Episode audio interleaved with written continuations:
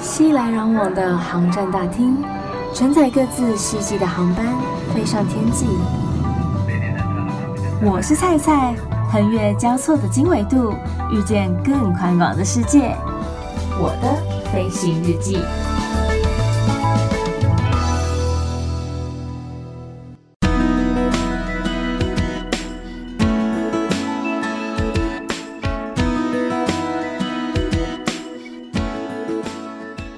Welcome board，欢迎收听我的飞行日记，我是空姐菜菜。现在啊，有太多的国际航空公司了，也因此我们可以到世界非常多的航点跟景点去走走看看。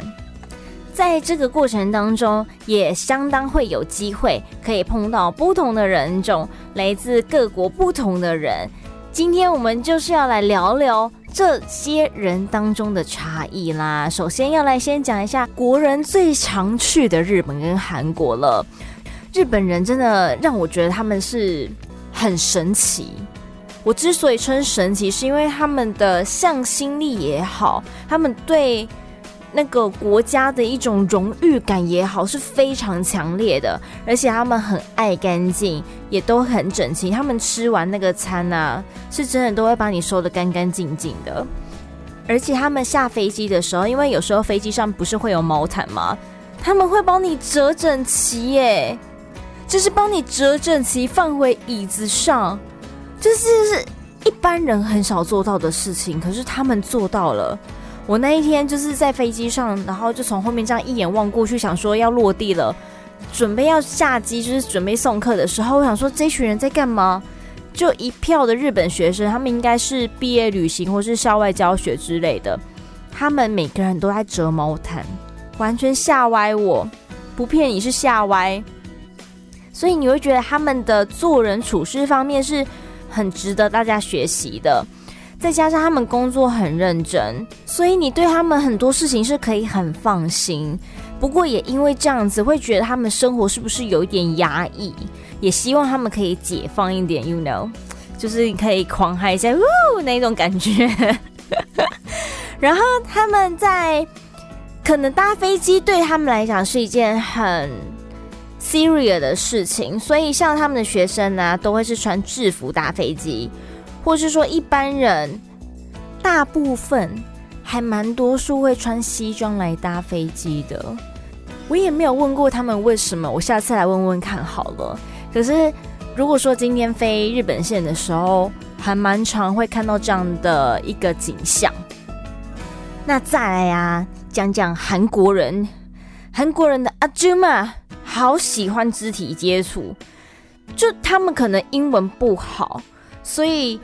常常都想说要叫你，他们也不知道服务铃在哪里。他们想要叫你的时候，他们都会用，就是拍你肩膀啊、屁股啊。因为拍屁股的原因，是因为他们可能都用坐着的，那个高度，手伸起来的高度，刚好就是我们站在走道上面的时候碰到屁股那个高度。但是其实说老实话，这样蛮不舒服的。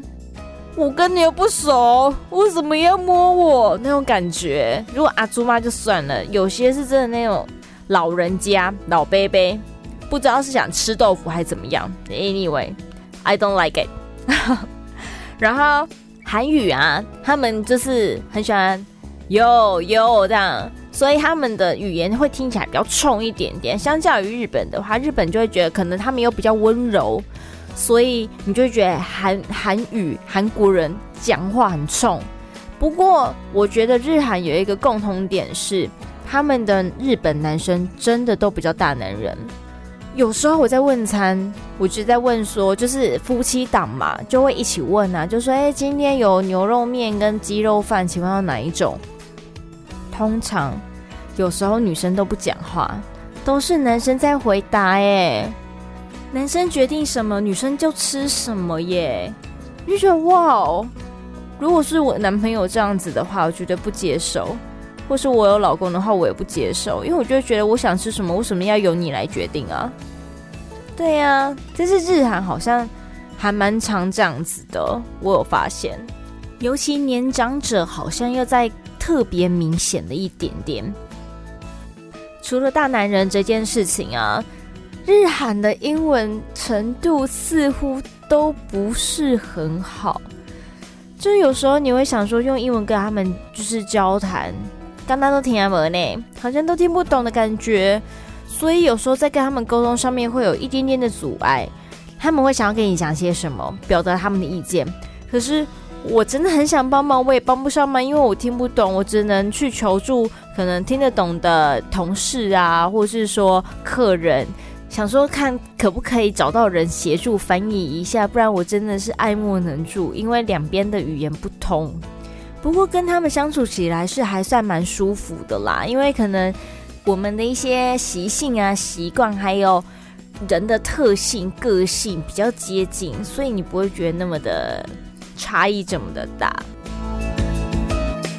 刚刚聊完了东北亚，现在我们要来讲讲东南亚啦。东南亚好多好多的国家哦，嗯，像是印尼，印尼它其实可能因为分散的比较散一点，因为它有些是小岛，像是巴厘岛之类的部分，所以有时候航空公司在飞的时候，就会像是什么雅加达啊，然后巴厘岛啊等等就都飞，因为毕竟有些地方也是。还蛮多商务客会飞的地方，去那边工作等等。印尼人蛮可爱的，有时候我们在机上会戏称他们叫做小乖乖，因为他们真的很乖，他们也不太会去跟你顶嘴什么，然后跟你讲话，他们也都笑笑的，可能真的也听不懂嘛，我也不晓得，但是他们都还蛮客气的。不过他们好像喜欢吃鸡肉饭剩余其他的东西，就是有时候问他们要不要吃猪肉啊，或是其他的海鲜呐、啊，他们都喜欢吃鸡肉。然后饭跟面，他们也都选饭居多，比例下来啦。当然不是说印尼人都不吃，只是比例下来，他们在问他们餐点的时候，他们都比较喜欢吃这两样东西。可是我有一点比较纳闷的是。不知道是不是印尼那边物资比较缺乏，有时候在机上某些东西会不小心不见。可是呢，你不能去质疑人家，因为那蛮没礼貌的。可是经理呀、或者是说机长，他们就会公司也会特别强调说，有时候在机上的一些空服用品要小心收好，免得被抢走。对，那。我个人是蛮喜欢印尼的啦。再来的话，菲律宾，菲律宾人特别爱喝水，真的是特别爱。可是我觉得这样很好，很健康。只是他们真的不会不断的跟你要水来喝，所以送完餐之后，通常我们都还会再送一次水。平常是没有这个程序的，可是为了他们满足他们的需求，就是会在这特别走这么一遭服务。印度人呢？是我目前碰过最难应付的一个民族之一。怎么说？他们英文也不是很好，但是听得懂，只是他们不太会去表达。再加上他们的点头摇头不是很清楚，所以有时候他们在回复你的时候是用这样子的方式的时候，你会想说：所以你现在是在跟我讲 yes 还是 no？你懂吗？就是。因为我后来有去翻过那个 YouTube 的影片，他们的点头摇头代表的跟我们的意思好像是颠倒，可是又不是完完全全的点头就是 no，摇头就是 yes，它还有一点点不同的含义。你要看他点的是哪个方向，或是手摆的是哪个方向而有所差别。我觉得这太难了，不行。所以有时候跟他们在。交涉的时候，你就会想说啊，你会充满了非常多的问号。接着，他们身上有很重很重的香味，就是那个味道是闻久你会受不了。可能他们自己习惯了，可是对于我们来说会觉得有点不太 OK。还有一点是他们的特别餐非常多，是非常，可是这不能怪他们，因为这就是跟他们宗教有关系，他们不能吃。猪啊，或是说有些特别的东西是不能吃的，要特别吃印度餐，因为印度餐是有呃有特别去拜过或什么的，所以他们要吃这些特别餐，要特别去 order。可是菜菜也曾经碰过很不知所措，无话可说的一件事情。因为在送特别餐的时候，因为特别餐的数量都是刚刚好，所以我们在送的时候都会特别询问过客人，跟客人再次的确认说他是不是有 order 这样子的一个餐点。后来菜在送正常餐，就是送给一般客人的时候，就有一个那个印度人就说：“这个是印度餐，我订的是素食餐。”可是因为我们大家是一起送餐的，所以那个他的餐点不是由我负责的，刚好也不是我送到。我就说：“那刚刚问餐的时候，是不是有问你说你是不是有订 Hindu meal 印度餐？”那一定是因为你说了 yes，我们才会把这个餐点送给你啊。然后他就无话可说。可是他当下他已经把不是他的印度餐给吃完了，所以意思是他吃完了一份印度餐，要再一份素食餐的意思吗？就是有点无无法理解。然后那时候他们在飞机上的时候，也不断要各式各样的东西，饮料也好啊，玩具也好，或是扑克牌等等。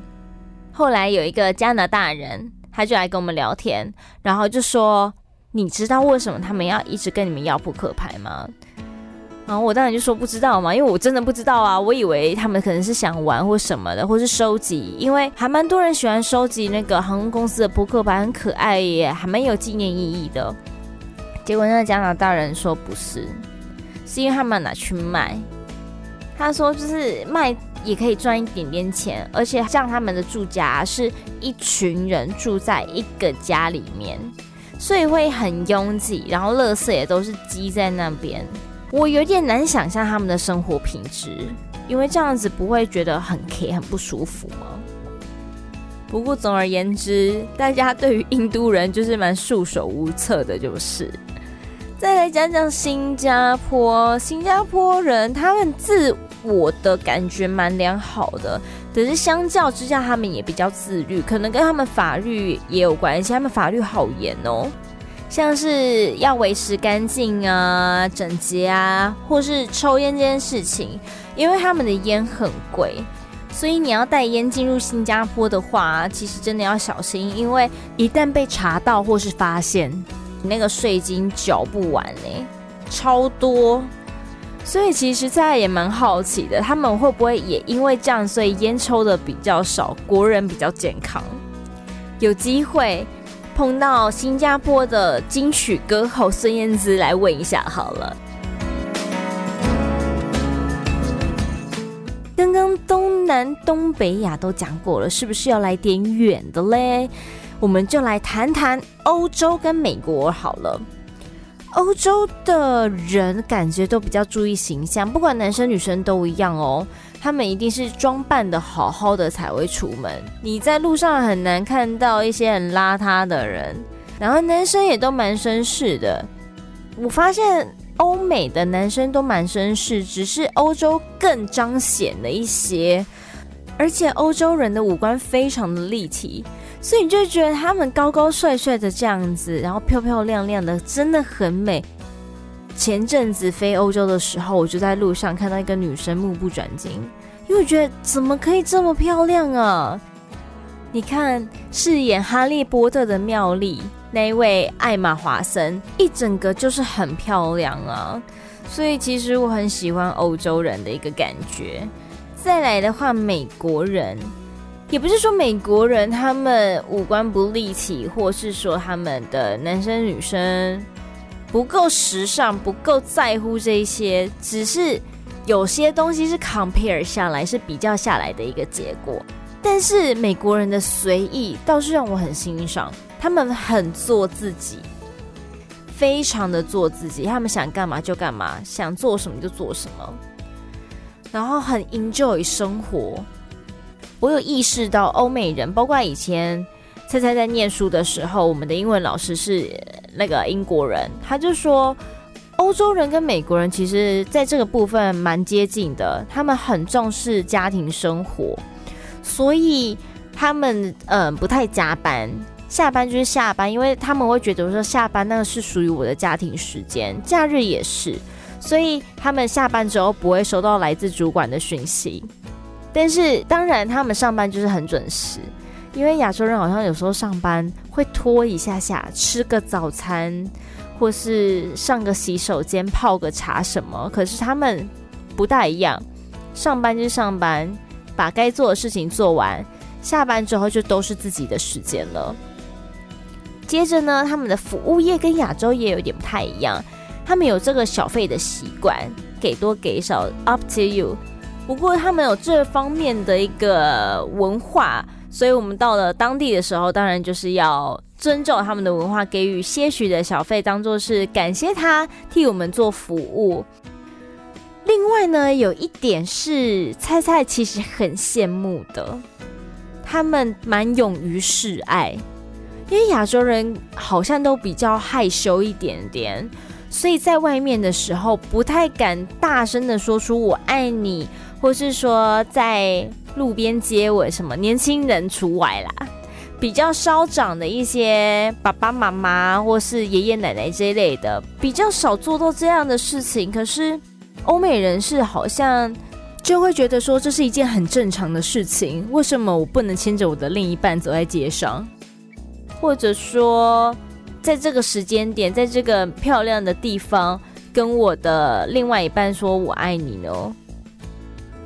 所以有时候在在飞机上面，尤其是飞那种欧美班的时候，再到外国人、情侣或是夫妻，我总是能看到他们在机上接吻。那。